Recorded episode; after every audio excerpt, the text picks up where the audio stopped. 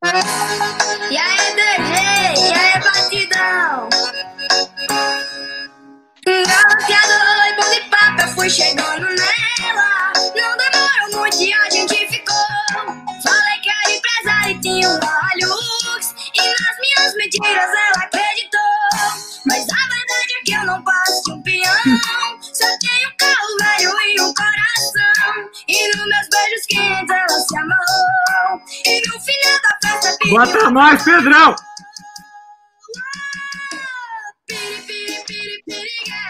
Prova que me ama andando no meu chevette Piri, piri, piri, piriguete Eu só tenho amor, não tenho caminhonete Piri, piri, piri, piriguete Prova que me ama andando no meu chevette Piri, piri, piri, piriguete Eu só tenho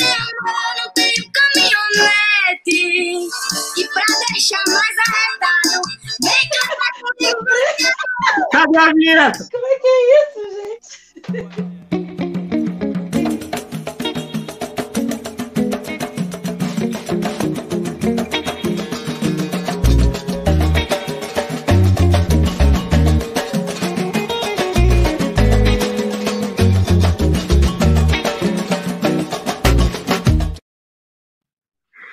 É isso aí! Salve! Piripiri Piripiguete foi maravilhoso, hein? Vamos combinar. É isso aí, é isso aí, Tainá, tamo aí. Pronto. Gente, eu sou Tainá de Paula, arquiteta e urbanista, ativista das lutas urbanas. Esse queridíssimo ao lado é. Isso aí, eu sou Paulo Colosso, sou de Aquário, e quem quiser saber mais sobre mim, está nos episódios anteriores. Ó, hoje o papo, então, é sobre saneamento e os impactos do último marco legal do saneamento. A gente vai ter aqui hoje, né, Tainá, Isabela Soares, que é cientista social. Suas pesquisas de Incrível. mestrado e doutorado foram no tema da saúde pública. Atualmente, ela compõe o Departamento de Administração e Planejamento em Saúde da Escola Nacional de Saúde Pública, da Fiocruz, e também é membro do Conselho Consultivo do Centro Brasileiro de Estudos de, de Saúde, o SEBS. E também, claro, ele, Ricardo Moretti, engenheiro civil, professor titular da UFABC e um dos fundadores do Laboratório de Justiça Territorial, famigerado LabJuta. Pedrão, chama eles aí, bicho. Bora! Eles também atendem como reis e rainhas do Brasil. E reis do BR Cidade. E aí, E gente? aí, queridos? Piri, piri, piri, Tudo é. bem? Muito bom, Figueiredo. Galera gosta. Isso aí. Como adoro as nossas dancinhas introdutórias. Queridos, bem-vindos. Obrigada demais por estarem aqui. Acho que é um debate central, que se faz muito importante nesse contexto adverso né, da política institucional e da administração brasileira, do fim quase do encerramento das políticas públicas, do planejamento urbano, da discussão de cidade, da agenda de cidade mais justa. E o BR, mais uma vez, querendo protagonizar e discutir um debate que se faz urgente à luz aí da nossa aprovação do novo marco regulatório de saneamento básico do Brasil, a PL 4162, para quem não sabe, foi aprovado recentemente no nosso Senado Federal, que não está lá muito afeto à discussão Sim. urbana e ao país, a grande desigualdade que a gente vive, aprovou por 65 votos a 13, se não me engano, o novo marco regulatório, que, dentre vários pontos que esses dois feras aqui vão discutir com a gente, acirram o debate da desigualdade da justiça sanitária e ambiental do país. À luz disso, desse contexto adverso, Isabela, é importante a gente pontuar a Covid-19. Todo mundo, no início da pandemia, assumiu um discurso fique em casa e lave as mãos. E a gente descobre, nós, né, os urbanistas já tinham falado há muito tempo, mas o grande eh, debate que se faz é como acessar, limpar as mãos se a gente não tem água, água sendo tratada como mercadoria e sendo colocada aí como produto de luxo, com o preço de né, metro cúbico de ouro para provavelmente as grandes maiorias desse país. Isabela, fala um pouco dos gargalos e desafios da justiça sanitária e justiça ambiental no país que nega a água para os pobres. E nega de propósito, né? Bom, antes de tudo, eu queria assim, agradecer a gente estar aqui. É, a palavra gratidão tem uma moda meio brega, né? Mas é uma gratidão aqui com vocês no Gratiluz, gratichique. gratidão. Mas,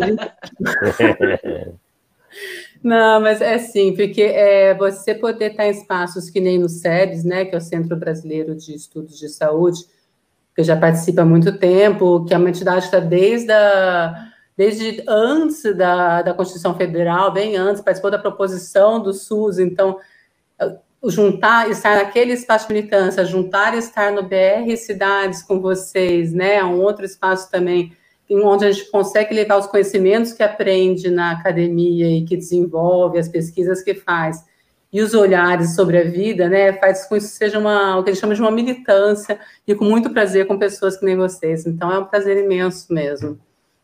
Ainda mais com esse astral, assim, né? Começar com piriguete. Mas, é inesquecível. mas, mas, assim, oh, te respondendo, Tainá, eu queria deixar muito claro, assim, o, a minha compreensão sobre o que a gente está vivendo hoje, da Covid, né? Das pessoas é quase um tapa na cara, né? As pessoas terem que ouvir que tem que lavar a mão para Covid, a mão e não só, né, gente? É a roupa, é tudo, você tem que lavar tudo. E quem não está em casa, porque eu aqui, né, branca, classe média alta, morando no sul, maravilha do país, privilegiadíssima, eu estou trabalhando de casa, o grosso não está. Então não é só mão, tem que ficar em casa, tem que lavar tudo, né? Então, cê, é, isso para mim é um acirramento que está acontecendo com a Covid, mas um acirramento que já acontece em cima de um acirramento já ocorrido na época, desde o golpe de Temer, né, em 2015, onde você tem um, um aumento do, do, não financiamento do que a gente chama das políticas sociais, né, políticas de educação, saúde, assistência social, previdência, cultura. E, e isso, no fundo, é um acirramento, e é isso que eu queria trazer aqui, o que já vem acontecendo nos últimos 30 anos. No fundo, o que a gente tem hoje, que a gente fala que é uma um genocídio seletivo, isso é, acho que esse é o conceito que eu queria trazer aqui para a gente discutir assim, ao longo dessa conversa hoje, né?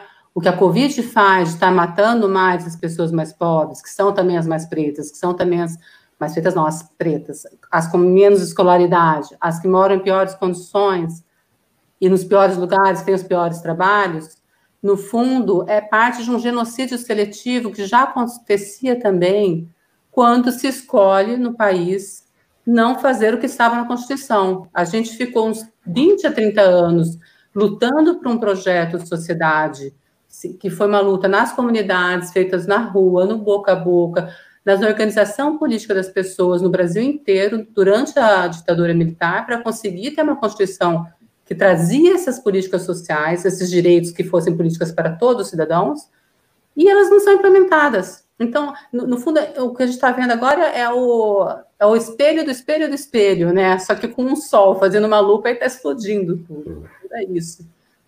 Assim, a, a gente vê assim o, toda uma discussão de como que vamos sair desse encalacramento que a gente está, né? Porque quando a gente vai trazer esse debate que o Moretti vai falar depois aí, mais especificamente do marco de saneamento, Será que as pessoas estão entendendo que elas não estão lavando a mão em casa porque não tem água ou água de má qualidade? Ou não tem esgoto, né? Porque não é só água, né? Tratamento de esgoto, coleta, tratamento. Mas é... será que elas estão entendendo a ligação disso com a Covid? Será que elas estão entendendo a ligação disso com essa votação do saneamento? Será que elas estão entendendo a ligação disso com ter um SUS pobre para pobre? Será que elas estão entendendo a ligação disso com ter uma escolaridade baixa e com a escola pública ser não tão boa quanto as privadas, quanto algumas privadas, né, que nem todas são boas. Assim, é, e será que elas entendem a ligação disso com ver funcionários do Ministério da Economia achando bom que morra pessoas, que vai ter que pagar menos previdência? Entendeu? Então, é, é entender isso que a gente chama de políticas neoliberais, são políticas que escolhem deixar morrer pessoas que são excesso para a sociedade, que não servem para essa sociedade que visa o lucro. Aliás, gente, o Galo, naquela aula de Emancipa. É, esse projeto Sim. capitalista é um projeto que tem toda essa herança colonialista, né, de deixar essas pessoas morrerem, e escolhe que essas pessoas morram. E isso guarda total relação com o saneamento. Assim, para mim, isso é o mais importante de entender. E é um projeto que não interessa preservar o que é de interesse público, portanto, de todo mundo, para fortalecer, sim, o que é privado, porque vai estar nos grupos das camadas superiores da nomenclatura, que a gente chama, né, de quem está definindo o que é o poder e as regras do país. Eu acho que a gente tem que pensar formas, ao longo da nossa conversa de hoje, formas de enfrentar isso para a gente poder ter um, uma sociedade decente, mais justa, não é só menos injusta, é mais justa e muito mais do que o que a gente vem tendo com a Constituição Federal. A gente pensar o que, que não estava dando certo para pensar um projeto que de fato seja mais radical no sentido de ir para a raiz das mudanças que devem acontecer. Radicalmente democrático. Né? É. E anticapitalista. Legal. O Moretti, o que eu, eu queria entender assim, que as cidades que nos anos 80, 90 Muitas delas optaram por abrir para iniciativa privada o serviço do saneamento, mas recentemente têm optado por remunicipalizar, reestatizar. Estou falando, por exemplo, uh, Berlim, Paris, Budapeste, Buenos Aires, La Paz e mais uma tantada de outras cidades.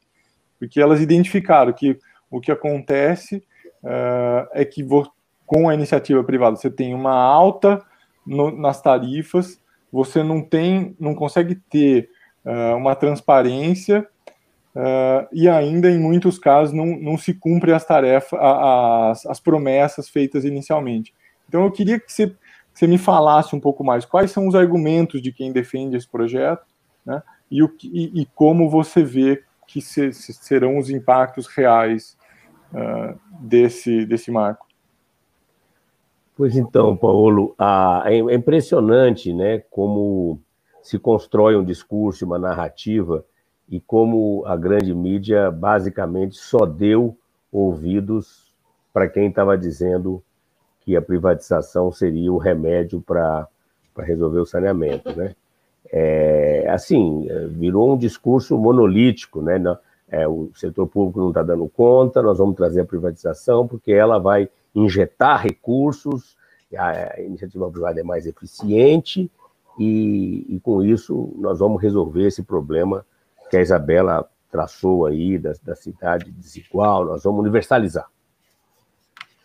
Bom, evidentemente, esse discurso está cheio de fraturas. Né? A primeira fratura delas, a gente teria que perguntar: aonde privatizou no Brasil? Está funcionando? Está funcionando uhum. bem? Infelizmente, Paulo, aonde privatizou, o resultado está sendo pior do que aonde está a empresa pública. Né? Não estamos com uhum. resultados que, que façam da iniciativa privada um brilho. E como você falou, fora do Brasil, aonde privatizaram, eles estão nessa altura voltando atrás. Então nós estamos literalmente indo na contramão da história. E o argumento de que não que vai vir, vir dinheiro, na verdade, o setor privado está acreditando no, no, financiamento dos meios tradicionais. É vai ser o BNDES, o Fundo de Garantia, que é quem uhum. hoje já financia. Né? Ninguém acredita que vai haver uma injeção, uma explosão de dinheiro no saneamento caso privatize. Agora, se eu falei que, que tem umas empresas privatizadas, Paulo, então é porque pode privatizar. Então, o, o que, que essa lei mudou? Na verdade, o, o que essa lei está fazendo é, é, trazendo quase que uma, uma indução, uma obrigação de privatizar. É uma disputa de modelo, assim, do tipo, a, a, o Estado não uhum. presta, nós temos que privatizar, então a, o município, que é quem podia escolher como operar, agora tem que necessariamente abrir a possibilidade para a iniciativa privada. Ele não pode hum. escolher mais, ele tem necessariamente abrir para que, que a iniciativa privada dispute. Agora, uhum. eu, eu, queria pegar um lado poliana, né, um lado otimista, meio, meio do que está que, que tá acontecendo de bom, é, assim, o que, que, que, que são uma lição, o que, que a gente pode eventualmente tirar de lição desse processo que está acontecendo agora da pandemia, né? A, a, a pandemia está iluminando uma coisa que é muito importante, que é a cidade tem que ser boa para todos, né? Que nem uhum. você falou, eu venho do Laboratório de Justiça Territorial, né? Eu trabalho em Natal no Fórum do Direito à Cidade, né? Eu estou no Observatório de Direitos Humanos, Água e Saneamento. Quer dizer, é, é basicamente a perspectiva de que a cidade seja boa para todo mundo, né? Sim. E o caso da pandemia é tiro certeiro. Ou a cidade é boa para todo mundo, ou todo mundo corre risco. Né? Uhum. É, por exemplo, a, a, as empresas privadas, é, assim, o setor de saneamento em geral, começa a se jactar, por exemplo, quando atingiu 90% de atendimento. Né? O próprio marco que foi aprovado agora tem uma meta audaciosa de ter 90% de coleta e tratamento de esgoto até 2033. Aí pergunto para você, para a Tainá, 90% para a Isabela, 90% é bom? Eu sempre falo, né? 90% é ótimo se eu tiver nos 90%, né? Se eu tiver nos 10%, é tétrico. Mas é mais grave do que isso, Paulo. Se eu tiver nos 90 e do outro lado da rua tiver uma pessoa que está nos 10, o esgoto dela é, é um risco para ela, evidentemente, muito mais forte, mas para todo mundo. Uhum. Então, o conceito de universalização ele começa a vir à tona com essa, com essa discussão que está agora no Covid. Né? E a universalização não é só ter rede de esgoto ou de água em frente a todas as casas. É ter esgoto, água e saneamento, o resto, né, os resíduos, a, a águas pluviais, que são os outros dois componentes do saneamento, para todo mundo, né? Todo mundo. Ou, ou, a gente trata todo mundo, ou todo mundo está em risco. Uhum. E aí eu perguntaria: vocês acham que isso é compatível com uma atividade que visa o lucro? Porque o uhum. que, que acontece? A princípio, aonde que está sendo o gargalo para garantir saneamento para todos? É na favela, é para o morador de rua, é para a área rural, é para o município muito pequeno. E quem são esses? Esses são os setores menos lucrativos. Levar é, a água e esgoto para um cantinho lá da cidade, perdido na cidade, é muito mais caro do que no lugar que a cidade está condensada. Eu tenho que levar redes lá longe. Né? Depois, eu tenho pouca gente. Então, eu levo uma rede cara para atender pouca gente. E gente que tem dificuldade de pagar. Uhum. Né? Você colocaria, Paulo, você tem cara de ser um investidor financeiro agressivo, você colocaria a sua prata num negócio desse? Ou, é. Quer dizer, você só vai colocar se você for forçado. Uhum. E com a privatização, quem pode te forçar? As agências reguladoras. Só que, uhum. sabe, Tainá, são essas agências reguladoras que precisariam estar tá pressionando o setor público de saneamento para que ele fizesse isso. Só que elas não estão conseguindo. Com a empresa pública, você acha que com a prata do Paulo, dinheiro privado, de olho no lucro, essa coisa vai vir? Claro que não. Eu não acredito. Eu acho que é muito mais difícil. E a gente tem que lembrar, só para fechar esse ciclo, que saneamento é o que a gente chama de um monopólio natural. Por que monopólio natural? Porque, por exemplo, a, se, eu, se eu tiver uma rede de água e esgoto. Ah, aqui, Moretti, eu... mas não vão ter 50 redes diferentes na cidade? Como é que é isso? É, eu vou poder escolher entre os vários, né? Eu falei essa semana a que... Claro da água, a TIM da água, a não tem da isso, água, não vai ter? Não vai ter isso. Ou eu acredito que a agência reguladora agora vai ficar valente, piriguete, que nem teve a música introdutória, ou eu estou perdido. Agora, acreditar que essas agências reguladoras agora vão ficar poderosas com a iniciativa privada, eu tenho falado, me chama de Brad Pitt, fala que eu sou lindo, me engana que eu gosto, entendeu? Sai fora, isso, não vai acontecer. Muito bom, muito bom. Isabela, contextualiza para a gente um pouquinho a realidade dos municípios. Moretti apontou, acho que para mim, o grande debate é, da gente discutir e aprofundar é, o saneamento no Brasil, que é o caráter monopólico, claro, desse, da prestação desse serviço, e principalmente nas regiões metropolitanas, né, onde o acesso à água e acesso ao tratamento é mais grave. Dá um panorama dessa realidade um pouco à luz da tua experiência aqui no Rio de Janeiro, no SEBS e na Fiocruz, e contextualiza um pouco a situação do saneamento no Brasil.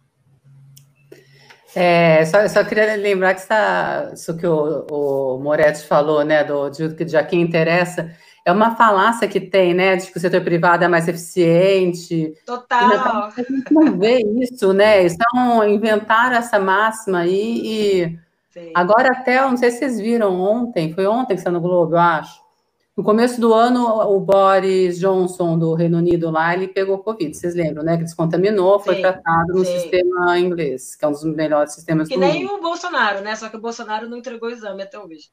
É. E não foi tratado no SUS, que eu saiba. Eu não então entendo foi foi, se foi, não sei, não sei. Não acompanhei essa parte. É, é Momento verdade da, da meia hora. Mas, mas a diferença lá é que o Boris Johnson, sendo conservador, ele que vinha fazendo um trabalho de privatização de vários trechos, várias partes, né? Não é trecho, mas modalidades e partes do NHS inglês, ele agora virou um defensor. Não sei se a gente está assim, vai, vai mudar ou não, né? Ele agora ele fala assim, ele faz que nem o Mandetta punha colete, aí o Boris Johnson ele põe uma placa na frente das falas dele fala, é, save the, the NHS, the NHS é, salve the NHS, fique em casa tal. E de dois meses depois, ontem, ele falou que agora ele percebe que a melhor política é, é um Estado intervencionista, né? Ele está querendo dizer que não concorda mais com aquela máxima que existia do Estado mínimo, de gastar menos, privatiza de luta, tudo. virou de luta. Menos, privatiza tudo e, e tem vários economistas claro. agora que não falavam que estão falando isso, claro. né? Então a gente está num momento que o Brasil está na contramão da contramão até dos mais é, dos mais Sim. capitalistas. A gente está indo, uhum. né, não sei para qual caminho. E é essa política do Guedes, do ministro Guedes, que está mantendo uma elite econômica apoiando no Bolsonaro, porque interessa a eles, interessa a eles privatizar a água e só fazer a parte rentável, né? Não fazer a outra. E depois, se não servir, é devolver, que nem fizeram com o aeroporto de Viracopos, né, em Campinas. Mas, assim, falando dos municípios, é, a gente está tá numa situação, porque o SUS ele tem uma organização, Tainá Moretti Paulo, que é muito peculiar, né? Ela respeita muito essa, essa, esses três níveis de gestão. Então, o SUS tem competências que são do nível federal, competências do nível estadual e competências do nível municipal. Uhum. E entre os sanitaristas, no SEGS e outras entidades, a gente vinha fazendo uma crítica do quanto também a municipalização, que foi necessária no momento pós-ditadura, para poder nessa, sair daquela, daquela tendência de centralização de tudo e, e poder trabalhar de forma que atendesse as necessidades da população de cada município, né, com as possibilidades de cada região, a ideia era fazer um, um, SUS coordenado nacionalmente, né, com uma autoridade nacional, mas que você tivesse também autoridades municipais e que tivesse uma regionalização, mas que nunca aconteceu. Então, se de um lado, hoje, são os municípios e os estados que estão tocando o SUS na Covid, esperando uma coordenação nacional para fazer um apoio, eles não estão tendo. Então, qual a nossa, o que, que a gente está vendo na hora que a gente vai conversar com os gestores dos municípios, né? Cada município está de um jeito. Essa é uma é experiência que a gente ainda vai demorar para ter conhecimento de tudo isso, sistematizar o que está acontecendo nesse Brasil. Mas está muito claro que certamente fragmentou mais o SUS, né? Porque a partir do momento que o governo federal não consegue coordenar, é, é desde coordenar uma compra de testes e ter escala, inclusive econômica, eles falam tanto dinheiro, né? E realmente tem que ter até todas as orientações de como fazer com tudo, né? De como usar IPI, onde usar, quem, por quê, todos os protocolos para doença, para prevenir, para depois tratar, para tratar em casa, tratar fora. É uma imensidade de situações, né? É extremamente complexo. Então, uma vez que o governo nacional não faz isso, no nível nacional não faz isso, cada estado está fazendo o seu jeito. Ontem o Carlos Lula, da, da Secretaria Estadual de Saúde do Maranhão, estava falando que ele nunca sentiu tanta solidão na vida. Porque ele teve que tomar todas as decisões, de todos os níveis, sozinho. E é isso que a gente está percebendo né, entre os gestores, né? Agora, a gente tem uma. Dizem que crise e oportunidade, é horrível isso, né? Mas olha. Não, é que veja bem, meu bem. Nesse momento, não vai ter nenhum Vai gestor. abrir uma empresa de saneamento, Isabela? Pega a prata do Paulo lá, ó. O Paulo com cara de investidor. Mas, gente, não vai ter nenhum secretário municipal de saúde e prefeito que não vai entender a importância do saneamento, que nesses últimos 30 anos ninguém quis fazer, porque era uma obra que você não concluía na mesma gestão e que ficava embaixo da terra. Hum, é. Então, agora, a gente tem uma oportunidade de influenciar as eleições municipais aí, que é única, é, politizando a população que a gente pode fazer pelas campanhas solidárias, né? Já tem várias campanhas solidárias, Periferia Viva, aqui em volta da Fiocruz a gente está fazendo pessoas que estão na Fiocruz, não é a Fiocruz necessariamente, mas na instituição, né? Mas a, a gente aproveita que já trabalha na região e politizando as pessoas, mostrando que é importante defender as, os direitos civis e os sociais né? E entre eles entra o saneamento. Então, assim, é, é o momento que a gente está agora de discutir esse marco aí, né, Moretti? É. E de pautar essas eleições municipais em defesa de uma cidade boa para todo mundo, porque é o único jeito, né? E não é só a Covid, não tem outras epidemias, está previsto com esse modelo que a gente tem de sociedade, né? Desenvolvimento que destrói todas as, as nossa nossa mãe terra, né? Aí, né? E não respeita economicamente a questão ecológica e ambiental, né? Então, a gente vai ter outros problemas, e aí só com uma, uma cidade melhor para todo mundo que a gente vai conseguir enfrentar.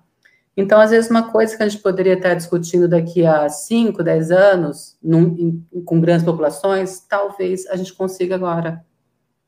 Né? Acho que essa é a perspectiva que a gente tem com a Covid, com, a, com o que está acontecendo com a Covid agora em cada cidade, estão com a primeira onda, a segunda onda chegando sem ter terminado a primeira onda. O Brasil está tendo uma experiência que nenhum país está tendo, é inacreditável. Agora, você sabe, Isabela, tem uma pergunta que não quer calar, né? Porque a, que a gente acha que não, não, não adianta privatizar, não resta dúvida por causa do monopólio, por causa disso tudo. Agora, o, o que fazer nessa campanha municipal que nós vamos agora ter que disputar, brigar? Agora vem o segundo round dessa disputa e é o que você falou mesmo. O que fazer para que o serviço público funcione? Uhum. E aí tem uma questão que é muito estratégica, que é a mudança do olhar do serviço de saneamento como sendo um direito humano. Né? Era né? isso dizer, que eu ia Deixar de tratar né? como mercadoria. Então, por uhum. exemplo, hoje, vamos supor que o, o Paolo é um diretor técnico da companhia, deixou de investir, esse negócio de prata não está dando certo, ele resolve virar diretor técnico de uma companhia de saneamento. E eu sou o diretor financeiro com cifrão no olho, certo?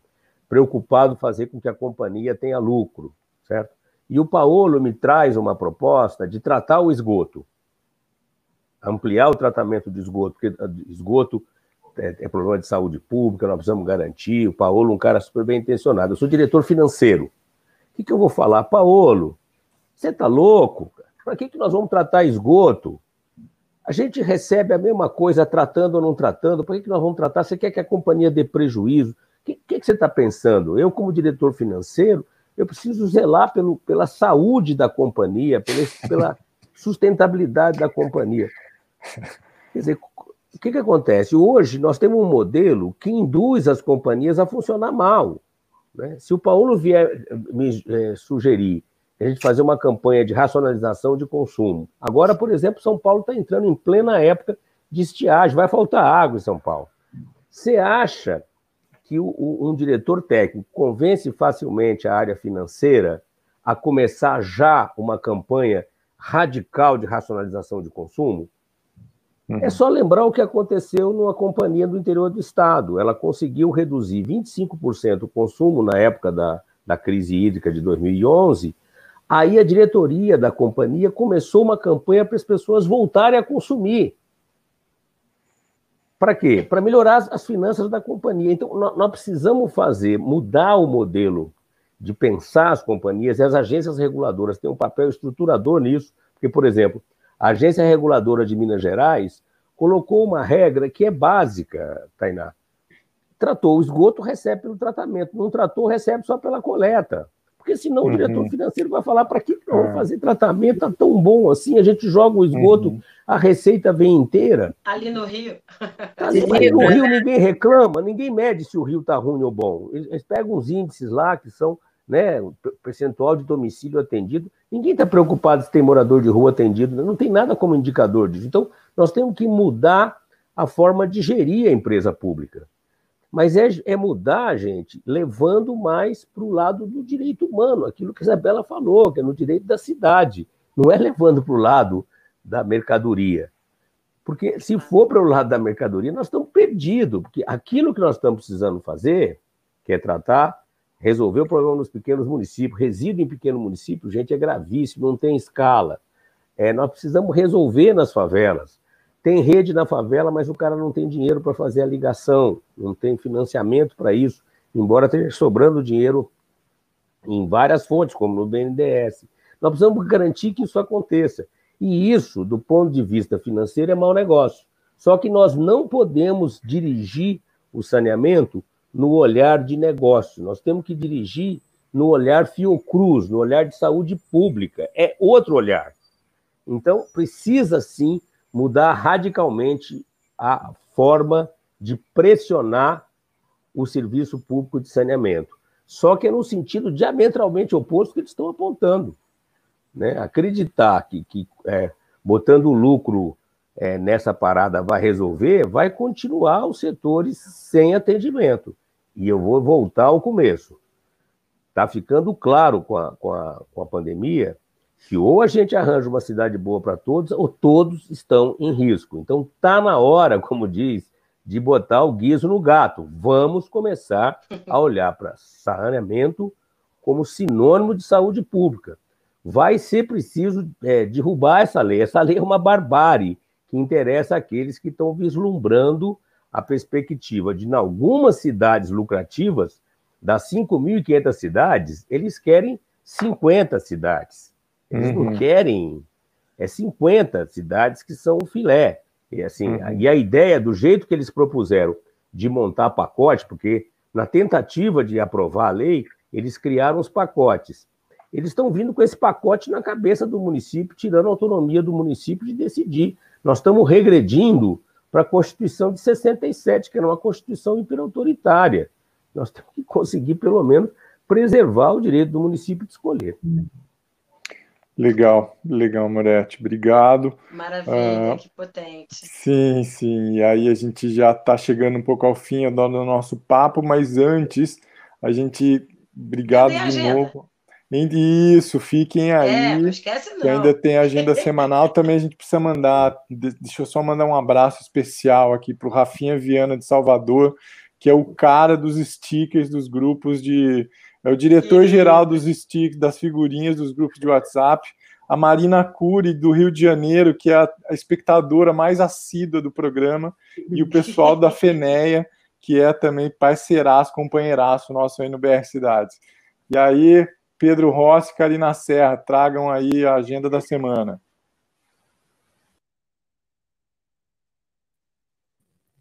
Só faltou mandar um beijo especial para Xuxa, né? Boa, galera. Tá bom, vamos tirar vocês, vamos falar da agenda. Beijos. E aí, Karina, vamos apresentar a agenda? Você tá com uma voz robótica ou é só comigo que tá acontecendo isso?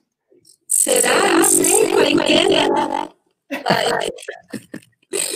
Bom, gente. Vamos colocar aqui. Tá, tá.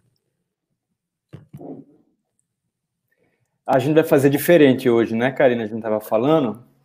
Vai, gente, que é dia de, dia de luto, dia de glória. E Hoje não vale a pena ficar muito focado na gente. Não sai, mas não sai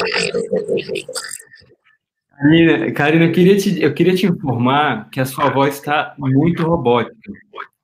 Está parecendo, tá parecendo que você saiu do, do quê? Dos robôs Bolsominions. Ai, agora. E aí?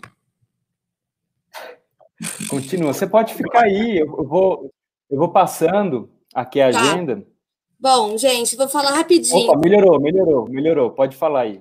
Vou falar rapidinho para não estender mais que já está estendendo. Bom, ontem rolou mais um episódio daquela série, né, que a gente vem fazendo há um tempo, né, o Pensar a Cidade Hoje no Pós-Pandemia, e foi com a temática Alternativas na Oferta de Moradia para o Enfrentamento da Crise Habitacional. O debate foi com a Simone Gatti, também nossa colaboradora aqui do BR Cidades, e também no mesmo dia, um pouquinho mais tarde, rolou diálogos com Márcia Lucena, com a nossa queridíssima rainha Hermínia Maricato. Então, quem não conseguiu ver também, é possível verificar no Facebook da Márcia, porque foi bem bacana. E parou a internet, né, Pedro? Parou, parou a internet. Não tinha Wi-Fi na, não tinha Wi-Fi na cidade que, que, que desse conta. Bom, e aí hoje, né, tá rolando um programa que eu acho que vocês estão sabendo qual que é, que é o Meia Hora BR Cidades, e também o Terças com Urbanismo, e agora com a temática Cidade e Racismo Estrutural. Então, quem não conseguiu ver, é só acompanhar também no canal do YouTube da, da UFPR, que está disponível, fica salvo lá. Agora pode falar do futuro, Pedro. O futuro ao povo pertence, Karina Serra. Bom, amanhã Amanhã a gente vai ter essa, essa live super legal, Coronavírus e a Cidade no Brasil. Nossa queridíssima Hermínia Maricato vai participar, junto com esse pessoal todo. Na quinta-feira, no dia 2, vai rolar também é, essa conversa, Academia contra a Pandemia, Cidades pós-pandemia. E na sexta-feira, dia 3 de julho, esse painel, Retrocesso Democrático, Desmonte na Participação na política urbana federal, com uma colega nossa lá da, da Paraíba, mediando e coordenando a mesa, Lisandra Serafim. E aí, Karina, só para lembrar, quem quiser receber essa agenda semanal, como é que faz? É só entrar no site e se inscrever no mailing, gente. Toda segunda de manhã vocês já recebem. É isso aí. Então, a gente pode voltar com o pessoal. Cadê? Vamos voltar aqui. Aí, galerinha. Lembrar, ó, Tiago Trindade, também camarada nosso, tá nessa mesa aí do Laboratório Social. De sexta, tá. né? Isso aí. Querem, apro querem, querem aproveitar para dar mais um recado, aproveitar que a gente está falando da, da, da agenda? Senão a gente vai sair. Tamo aí, Lembra, ó, aqui, ó, curtir as nossas redes. Faz você, Tainá e Paulo, tem que fazer assim com eu, porque eu tô aqui em cima, não consigo. Não, aqui, ó. Ótimo, muito Isso bem. Aí. Nossas redes Alô, todas, arroba BR Cidades em tudo, arroba é Tela de Paula RJ em tudo. é isso aí, é isso aí, muito bom. Então, pessoal, aquele abraço. Ah, estão aí, aí, Moretão. Aê, meus queridos. Isa, muito bom. Muito, muito, abraço. muito obrigada. Um abraço para todos. Obrigado muito de novo. Foi um debate super potente, né, Paulo? Sim, muito bom, muito, muito bom, legal. Muito bom. Valeu, um abraço grande para vocês, então, pessoal. Valeu, boa noite, obrigado, gente. Obrigada. Beijo, boa noite, Marete. Beijo, Isa. Tchau, tchau.